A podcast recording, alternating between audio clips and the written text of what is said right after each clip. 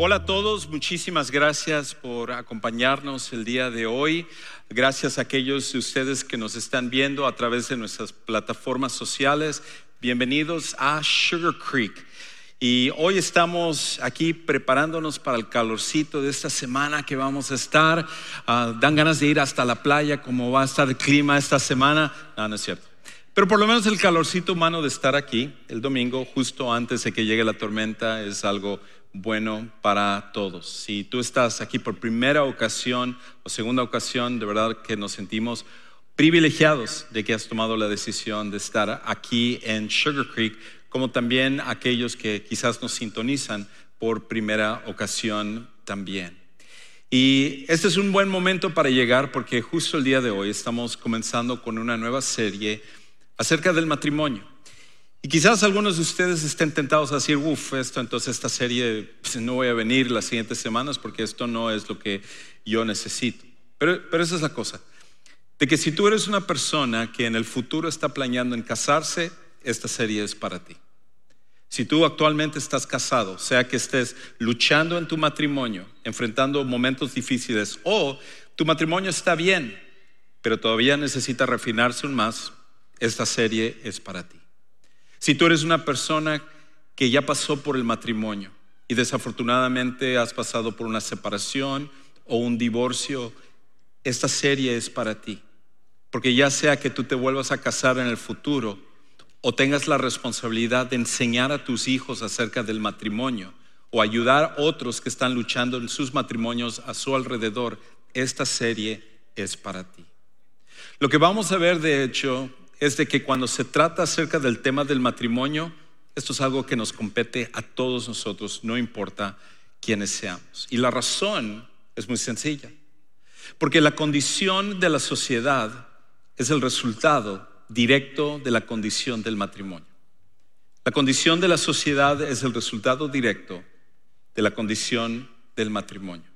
Muchas veces nosotros vemos el estado de nuestra sociedad y nos quejamos y decimos, ¿cómo es posible que hay tantas tantas cosas que están pasando hoy en día, ¿verdad?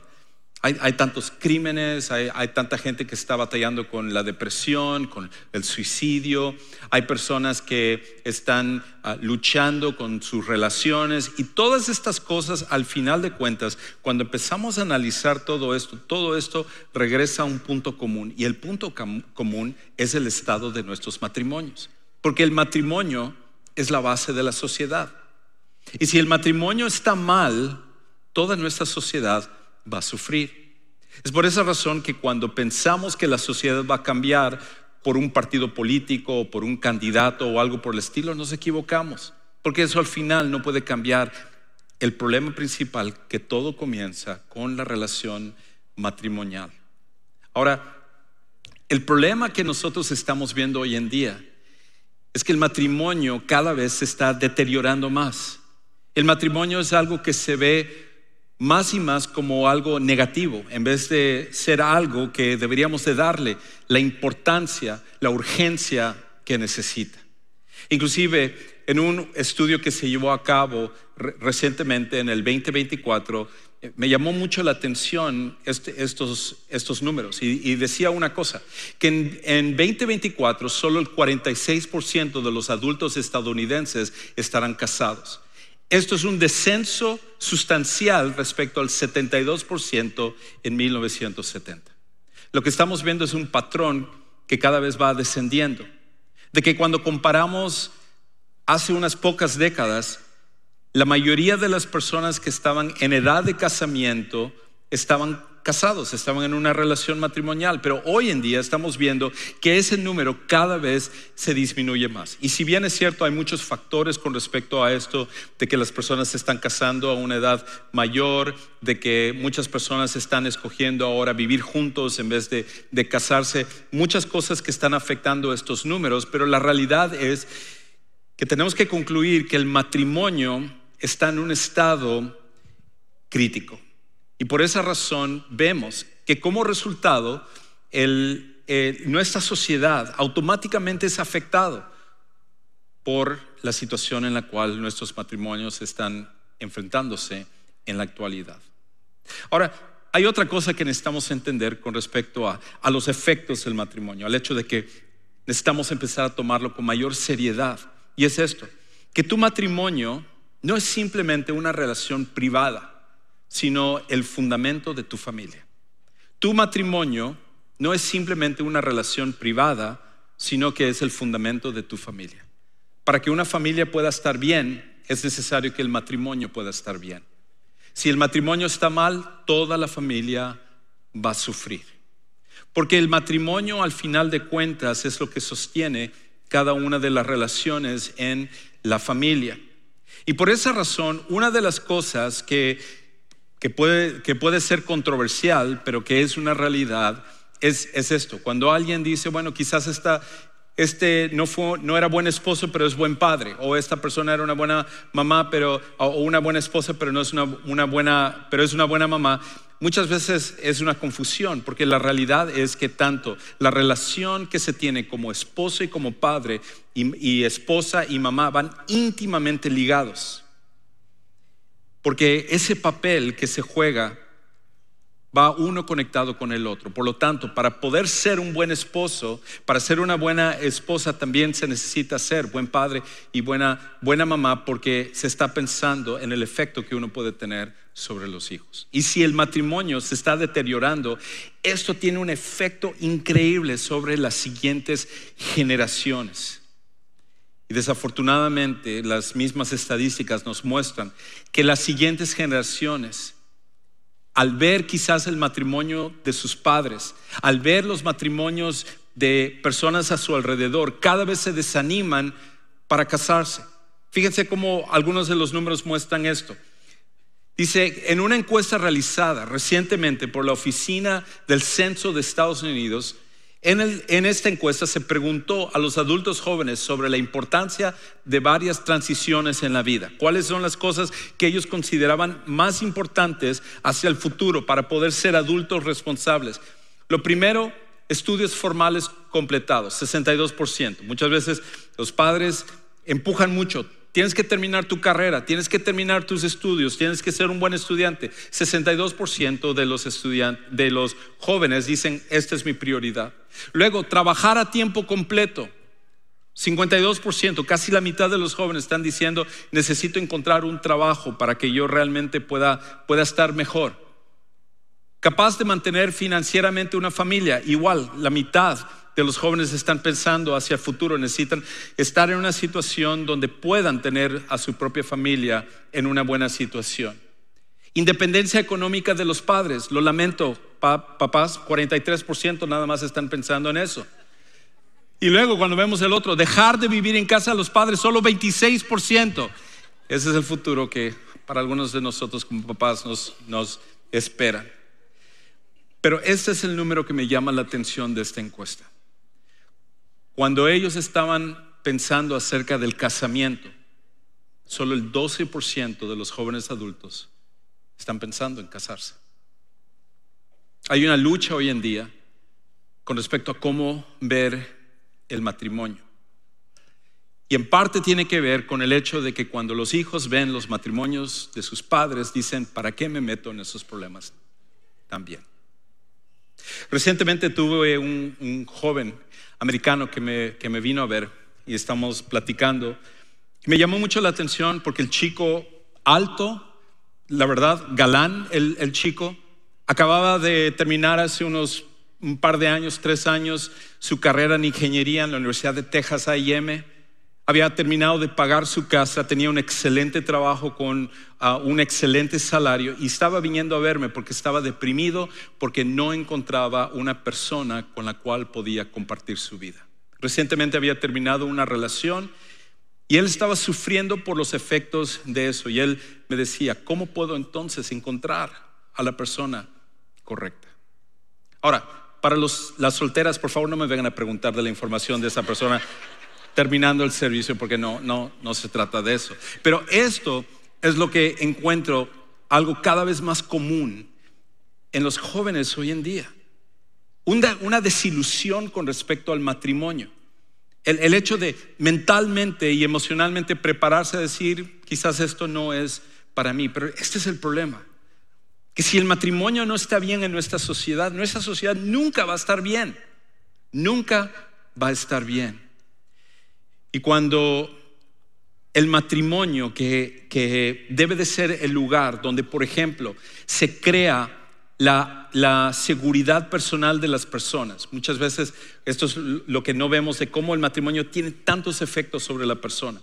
Cuando un niño va creciendo, una niña va creciendo y va viendo el matrimonio de sus padres y va viendo que su papá y su mamá están comprometidos en una relación para toda la vida, automáticamente eso crea una seguridad en ellos. Pero cuando eso no se da, inconscientemente o conscientemente, para el niño, la niña, empiezan a luchar con la inseguridad. Porque sin que ellos se den cuenta, empiezan a decir, si mi papá y mi mamá no se aman, si mi papá y mamá no están juntos, ¿cómo puedo yo esperar que ellos me van a amar a mí también?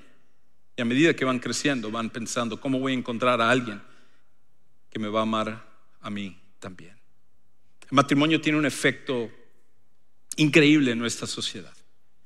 Y si realmente queremos ver un cambio, necesitamos que el matrimonio también pueda Es, por esa razón que aunque no lo veamos así o, o, sí lo veamos, hay un principio que es súper importante, es esto, que la mayoría, eh, los problemas en su mayoría, los problemas en la mayoría de los matrimonios son el resultado de olvidar su propósito. Los problemas en la gran mayoría de los matrimonios son el resultado de olvidar su propósito.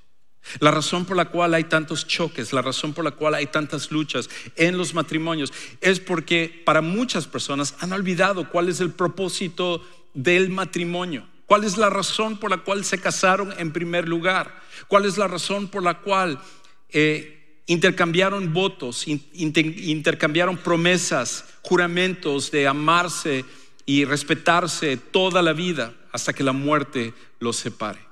Y cuando se olvidan del propósito, en el momento en el cual vienen las luchas, vienen las dificultades o las pruebas, ese matrimonio se derrumba por completo. Quizás para ti, si eres completamente honesto, tendrías que reconocer que el propósito que tú pensabas para tu matrimonio no es exactamente el adecuado. Si yo te preguntara cuál es el propósito de tu matrimonio, probablemente para la gran mayoría que está aquí, para la gran mayoría que nos están viendo a través de nuestras redes, contestarían una de estas. Para la mayoría dirían esto. El propósito de tu matrimonio es hacerte feliz. El propósito de mi matrimonio es que yo sea feliz. Para otros dirán, el propósito de mi matrimonio es no sentirme solo. Me casé porque quiero compartir mi vida con alguien. No me gusta estar solo. Quiero tener a alguien a mi lado. Esa es quizás la razón, ese es el propósito por el cual, ven el matrimonio. Para otros es tener hijos. Todos, eh, muchas personas han, aspirado a, querer ser papá, a querer ser mamá y disfrutar de esa, de esa conexión tan especial con sus hijos. Y otros simplemente dicen, para que alguien me ayude. Pensando a futuro, un día yo sé que voy a ser un anciano, una anciana, y cuando llegue ese momento quiero tener a alguien a mi lado que, me ayude. Quiero tener a alguien a mi lado que, que constantemente estemos en la misma página trabajando para salir adelante. Y como estas, quizás hay otra razón por la cual tú te has casado. Pero el problema de, estos, de esto que es tan común, estos propósitos, es de que aunque son importantes, son secundarios al verdadero propósito. Porque si tu propósito es ser feliz en tu matrimonio, ¿qué va a pasar el momento que te sientas infeliz? ¿Se acaba el matrimonio? ¿Qué, va a pasar en el, en el momento en el cual sientas que la persona que está a tu lado ya no es el acompañante? Te sientes solo de cualquier manera. ¿Se acaba entonces tu matrimonio? Y así si empezamos a inventar nuestros propios propósitos, propósitos artificiales, entonces nuestro matrimonio está destinado a derrumbarse. Porque el problema es que ninguno de estos propósitos son en realidad el genuino y verdadero propósito del matrimonio. ¿Cuál es el propósito del matrimonio? ¿Por qué es que el matrimonio genuinamente, realmente existe? La respuesta, de acuerdo a lo que nos dice la Biblia, es esta. El matrimonio existe para reflejar a Dios al disfrutar la relación más profunda que dos personas pueden compartir. El matrimonio existe para reflejar a Dios al disfrutar la relación más profunda que dos personas pueden compartir. Ahora, déjame desglosar eso un poquito. Número uno, tu matrimonio existe no solamente para ti, no solo para tu cónyuge, no es solo para tus hijos, no es para la gente que está a tu alrededor. Principalmente tu matrimonio existe para reflejar al creador del matrimonio. Y cuando nosotros entendemos esa responsabilidad, cambia nuestra perspectiva de que nosotros tenemos que dar cuentas a un Dios, que Él es el que hizo el matrimonio. Por lo tanto, en la relación matrimonial, en la manera como tratamos a nuestro cónyuge, lo primero es que debe de ser un reflejo de quién es la persona de Dios. Pero, pero lo otro que debemos de pensar con respecto a, a todo esto es que el matrimonio es al final con el propósito de disfrutarse, porque es un regalo que viene por parte de Dios. El, el, matrimonio no es una condena, no es un castigo. Algunos se sienten así, pero no lo es. El matrimonio es para disfrutarlo. Es una bendición para nosotros. Es un gran regalo que Dios nos ha dado. Las suegras, no sé, pero el matrimonio, sí. No sé, suegras, no se me echen en contra, por favor.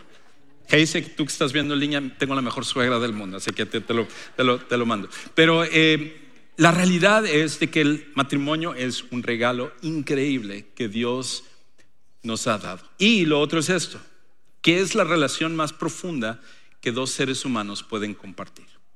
Ahora, yo sé, para algunos es difícil de creer, porque piensan, no, la relación más profunda que yo tengo es con mis hijos. Sobre todo cuando acaban de nacer tus hijos, dices, wow, daría la vida por ellos. Ya después dicen, por favor, sálganse ya de la, casa, pero, pero hay, una, hay una conexión especial con los hijos, sobre todo para las mujeres. Eso, eso, creo que es más profundo porque las mujeres experimentan algo que los hombres no podemos, que es cargar a ese bebé por nueve, meses. Entonces forma una conexión especial. Muchas veces cuando las mujeres dicen, eh, si mi matrimonio se viene para abajo, bueno, yo total puedo vivir sin ese inútil, a mí no, no me importa. Pero mis hijos, sí, mis hijos yo los voy a amar con todo mi corazón toda la vida. Y en realidad, cuando eso sucede es que tenemos las cosas al revés. Porque la relación más profunda que tú vas a disfrutar, humanamente hablando, es la de entre la de un esposo y una esposa. No es con tus hijos, no es con tus padres, no es con tus hermanos o tus amigos, como vamos a ver en un momento, es al final entre un esposo y una esposa. Ahora, quizás nosotros podamos decir es que Juan Carlos yo no estoy de acuerdo con respecto a eso. O sea, no no no me late yo como que no no no creo eso, pero este es el problema. Que la idea y el propósito del matrimonio viene de Dios no de nosotros. Tú y yo no podemos crear nuestro propósito para nuestro matrimonio. Solo existe un propósito y no es de inventar el matrimonio, es acatarse al propósito del matrimonio. Y el único que puede eh, al final designar, diseñar el propósito y la idea del matrimonio viene de Dios. Dios es el que nos dio el matrimonio y por tanto nosotros tenemos que seguirle a Él y obedecerle a Él lo que Él dice. Y creo que, otra vez, una gran parte de los problemas que estamos viendo es que nos hemos olvidado del propósito del matrimonio. Eh, recientemente estaba leyendo acerca de, ah, en un libro, acerca de cómo leer más. Es una de las cosas que siempre me llaman mucho la, atención. Siempre quiero ser una persona que, lea, estar informado y todo. Y, sobre todo al principio de año, creo que mucha gente tiene esa meta. Dicen, este año voy a leer más. Eh, y, espero que no sean redes sociales, sino más bien leer libros en sí. Eh, de hecho, por curiosidad, ¿cuántos de los que están aquí se han puesto la meta de leer más en este, en este año? Excelente, muchas personas. ¿Cuántos ya quebraron sus resoluciones de año nuevo? Los que son honestos. Ok, perfecto. Eh, pero lo que me llamaba la atención en, este libro es que decía el autor que parte de la lucha que se tiene para leer el libro es motivarte a leer. Mucha gente comienza pero pierde la motivación. Entonces, una de las cosas que el autor recomendaba es que decía en uno de esos de esas hojitas, post-it notes, ponerlo al frente del libro y escribir el propósito por el cual estás leyendo ese libro. Quizás es, quiero mejorar en cuanto a esta área de mi vida, quiero ser eh, diferente con respecto a, a, esto, quiero cambiar en esta... Entonces poner tu propósito y cada vez que tú leas el libro, entonces es una manera de motivarte a decir, oh, no quiero leer, pero cuando ves, oh, no, no, tengo que trabajar sobre esto. Y creo que cuando se trata acerca del tema del matrimonio pasa exactamente lo mismo. Cuando vienen las luchas en el matrimonio, cuando vienen los momentos difíciles, tienes que recordar cuál es el propósito del matrimonio. Porque entonces cuando lo recuerdas, es mucho más fácil entonces seguir adelante. Y para ello tenemos que remontarnos al principio de la Biblia para recordar el propósito. Algunos de los que están aquí dicen, ah, por favor, ya he escuchado este pasaje tantas veces. Sí, lo has escuchado muchas veces, pero mi pregunta es esta. ¿Cómo lo estás aplicando en tu matrimonio día a día? Porque no es acerca de conocer, es acerca de hacer. Y en Génesis capítulo 2 encontramos justo el momento donde Dios crea el matrimonio y explica el propósito del matrimonio. Ahora, lo que necesitamos entender antes de leer el versículo es una cosa importante que el, pasaje nos va a decir. Dios en el capítulo 1 de Génesis es donde narra la creación, todo lo que él ha hecho. Cada vez que hacía algo había una palabra que se repetía, que es bueno. Siete veces se repite la palabra bueno. Dios crea esto y vio que era bueno. Dios hace esto y vio que era bueno. Cada cosa que Dios hace, al final dice esto era bueno. Pero en este capítulo 2, en el versículo 18, por primera ocasión aparece la palabra y vio que no era bueno. ¿Qué es lo que vio que no era bueno? Pues es lo que nos dice aquí el versículo. Escucha lo que dice aquí. Génesis 2.18. Entonces el Señor Dios dijo, no es bueno que el hombre esté solo. Le, le haré una ayuda adecuada. Aquellos de ustedes que están leyendo en la versión Reina Valera 1960, dice, y le haré una ayuda y una doña. Ah, no, perdón, y una ayuda y doña. Algo, algo parecido así. Um, y es la misma idea aquí, es, es la, la idea de que es un complemento. Y para algunas de las mujeres cuando leen eso dicen, ah, yo por eso no creo en la Biblia, por el patriarcado, y mira cómo se está pisoteando a las mujeres en este versículo, y, se le ve a la mujer como una, como servidumbre, como una persona que está ahí nada más para servir. y la cuestión es que si en realidad ves el significado de esa palabra, no es alguien que es de menor importancia. Ayuda idónea es una persona que se utiliza en, otras, en, otros pasajes de la Biblia simplemente como eso, un ayudador. Y lo interesante es que el mismo término se utiliza inclusive para describir a Dios. Por ejemplo, en Hebreos capítulo 13, versículo 6, es la misma palabra que va a aparecer ahí donde dice que Dios es nuestro ayudador. De manera que cuando Dios pensó en crear a Eva, la hizo no como alguien de menor importancia, sino alguien de igual importancia que iba a ayudar al hombre y que el hombre a su vez iba a ayudar a la mujer. La idea es de que mutuamente se ayudan. Por esa razón, el matrimonio es al final dos personas siendo compañeros de vida para edificarse mutuamente. El matrimonio es dos personas siendo compañeros de vida para edificarse mutuamente. Las dos cosas que vamos a ver de lo que dice este pasaje es que es para compañerismo y es para unidad. Cuando los dos entienden ese propósito, entonces la mentalidad cambia por completo.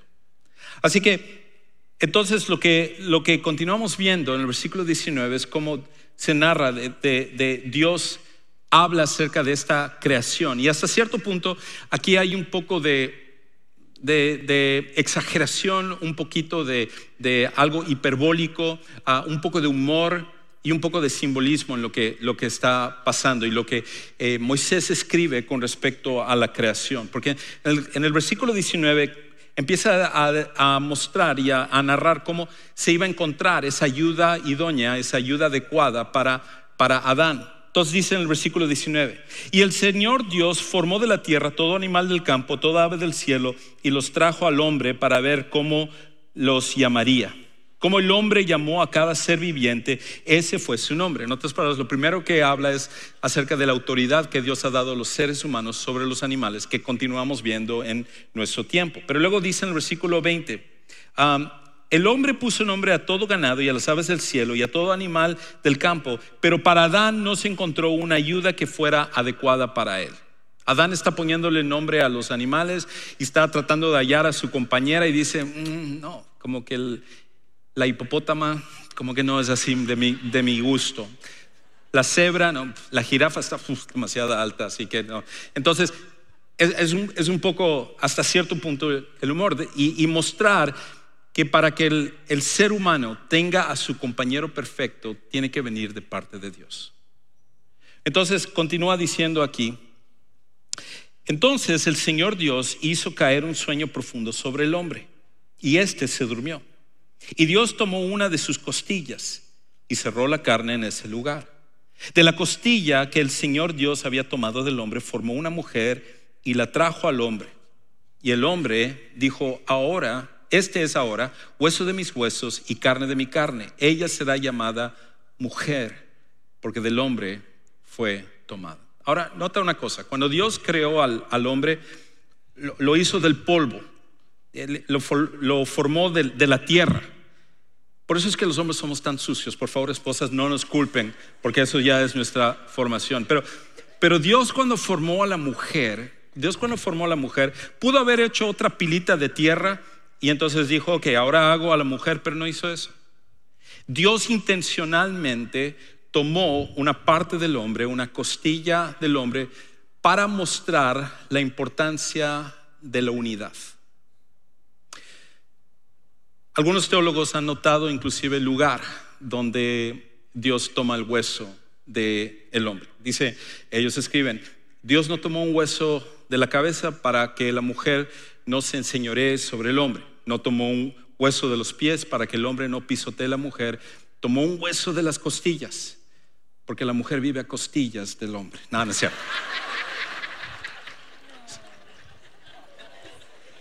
En el otro campus me dijeron, ah, ese chiste lo dijo el año pasado. Sí, pero sigue siendo bueno, que no es mi culpa. Así que, no, la idea es el hecho de que hay unidad, el hecho de que hay igualdad en valor. El hombre no es más importante que la mujer, la mujer no es más importante que el hombre. Es una unidad perfecta que Dios ha creado. Y esto simboliza de que esa unidad, esa conexión que se da, es una de gran profundidad. Y aquí es donde, donde me baso para decir que la relación matrimonial es la más profunda que existe. De que el matrimonio al final es una invitación divina para que dos personas diferentes se vuelvan una sola. El matrimonio es una invitación divina para que dos personas diferentes se vuelvan una sola. De hecho, la descripción que se hace aquí nos muestra de cómo el matrimonio es la relación más profunda que existe de, todas las que humanamente nosotros disfrutaremos en este mundo. Escucha cómo, al final eh, Moisés termina escribiendo esto en los versículos 24 y, y 25. Por tanto, el hombre dejará a su padre y a su madre y se unirá a su mujer y serán una sola carne. Ambos estaban desnudos, el hombre y su mujer, pero no se avergonzaban. Ahora, hay muchas cosas aquí, por cuestión de tiempo no puedo entrar en tanta profundidad acá, pero déjeme hacer nota de algunas cosas. Lo primero que dice es que el hombre va a dejar a su padre y a su madre. En otras palabras, cuando nosotros nacemos, la relación más importante de nuestra vida es la relación con nuestros padres. Cuando somos niños jamás nos imaginamos que nos vamos a separar de nuestros padres. Ah, cuando, cuando vamos creciendo, nunca nos imaginamos que, que la relación con nuestros padres no va a ser la, más importante. Ya cuando uno entra a la adolescencia es lo que desea, pero ya es otra cosa diferente. Y entonces la, la idea es de que cuando llega esta relación con esta persona, la relación más profunda de nuestra vida se pone en un plano secundario porque el hombre deja a su padre y a su madre para unirse a su esposa para ser una sola carne es la relación más profunda que tú vas a disfrutar en esta vida. Y mientras que nosotros no tratemos la relación matrimonial de esa manera, es cuando vemos problemas en todas las demás relaciones. Lo otro es, es el hecho de que el, el versículo nos, nos recuerda que serán una sola carne. Son dos personas diferentes. Y, es por esa razón que siempre cuando hablo con parejas les pregunto, ¿y qué fue lo que te atrajo de la otra persona? Y, conscientemente o inconscientemente la persona dice eh, que lo que le atrajo es que la, otra persona tenía algo diferente a ellos. Si uno es, por ejemplo, extrovertido, el otro es introvertido. Si el otro es muy ordenado, el otro es desordenado. Y así cada uno tiene como una cosa diferente porque inconscientemente lo que estamos buscando es alguien que tenga algo que nosotros no tenemos. El problema es con el paso del tiempo, esas diferencias, si nosotros no somos cuidadosos, se convierten en áreas de choque. E, es desordenado, ja, yo no soy así, pero con el paso del tiempo, ¿por qué no puedes recoger tus calcetines? Y entonces eh, ya se convierte en un foco de lucha.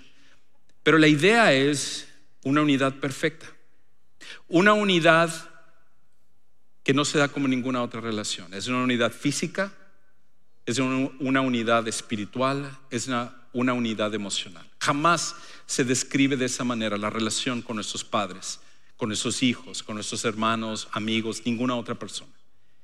Y luego termina diciendo esto, que los dos estaban desnudos, el hombre y su mujer, pero no se avergonzaban. Es la única relación donde podemos abrirnos por completo. Y la otra persona nos va a ver con nuestras virtudes y nuestras fallas. Nos va a ver en la mañana cómo nos vemos cuando nos levantamos y con nuestro aliento en la mañana y de cualquier manera nos acepta, nos ama y nos respeta. Cuando esto se da como debe de ser, es la relación más increíble que uno puede disfrutar en la vida. Ahora, cuando esto se da, todas las demás relaciones empiezan a funcionar bien. La relación con nuestros hijos va a mejorar la relación con nuestros padres va a mejorar, con nuestros amigos va a mejorar. Y por esa razón hay unas cosas que tenemos que recordar antes de que yo termine. Son tres cosas. Cuando el propósito del matrimonio está como debe de estar, entonces esto nos ayuda a ver primeramente esto. Que el matrimonio, el propósito del matrimonio es establecido por el creador del matrimonio en vez de nosotros. El propósito del matrimonio es establecido por el creador del matrimonio, no por nosotros. El momento en el cual tú buscas tu propósito en el matrimonio, tu matrimonio está destinado al fracaso o a nunca ser lo que pudo haber sido. Pero cuando nosotros seguimos el propósito que Dios tiene para el matrimonio, se convierte en la relación más increíble que podemos disfrutar. Lo segundo es esto que cuando nosotros entendemos y seguimos el propósito de Dios para el matrimonio, entonces un matrimonio, em, empezamos a entender que un matrimonio sin Dios es como un panel solar sin sol. Un matrimonio sin Dios es como un panel solar sin sol. Y ojalá esta semana no tengamos que usar paneles solares para la electricidad.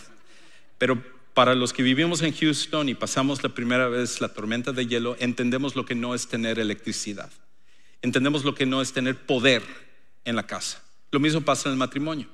Tú puedes ser la persona más dedicada del mundo, puedes ser la persona más entregada del mundo, pero si Dios no es la parte central de tu matrimonio, nunca tu matrimonio va a funcionar como debe de ser.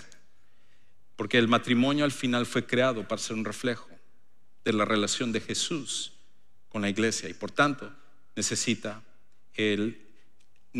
que Dios sea la parte central del matrimonio. Lo último es esto. Es necesario priorizar el matrimonio para que pueda funcionar. Es necesario priorizar el matrimonio para que pueda funcionar. Esa es la razón por la cual estamos luchando en nuestra sociedad, porque el matrimonio se ha hecho como una cosa de menos. Es la idea de, oh, vamos a vivir juntos, vamos a experimentar en esto y si funciona, estamos bien, si no funciona, y se, y se van minimizando el matrimonio. Ahora, déjenme decir rápidamente, para aquellos de ustedes que ya han pasado por una separación o por un divorcio, es muy importante que ustedes no pierdan de vista el propósito del matrimonio porque pasaron por una desilusión anterior.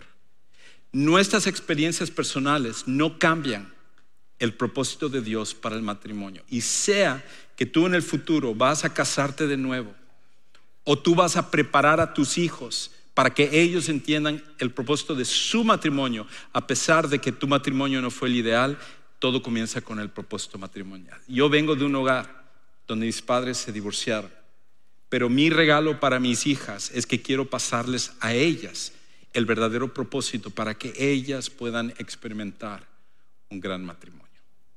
¿Cómo sería si nosotros como seguidores de Jesús tomáramos esto en serio? Por lo menos nuestros matrimonios y los círculos alrededor de nosotros, círculos de influencia, cambiarían por completo. El matrimonio no puede funcionar si primero Jesucristo no cambia nuestro corazón. Al final de cuentas, Jesús, que es el que inventó el matrimonio, él, vino a este mundo a pesar de, que nosotros somos pecadores, de que lo hemos rechazado, de que somos rebeldes, de que somos tercos, y nos amó de una forma tan increíble, tan tangible, que lo mostró con su vida, con su muerte y luego con su resurrección.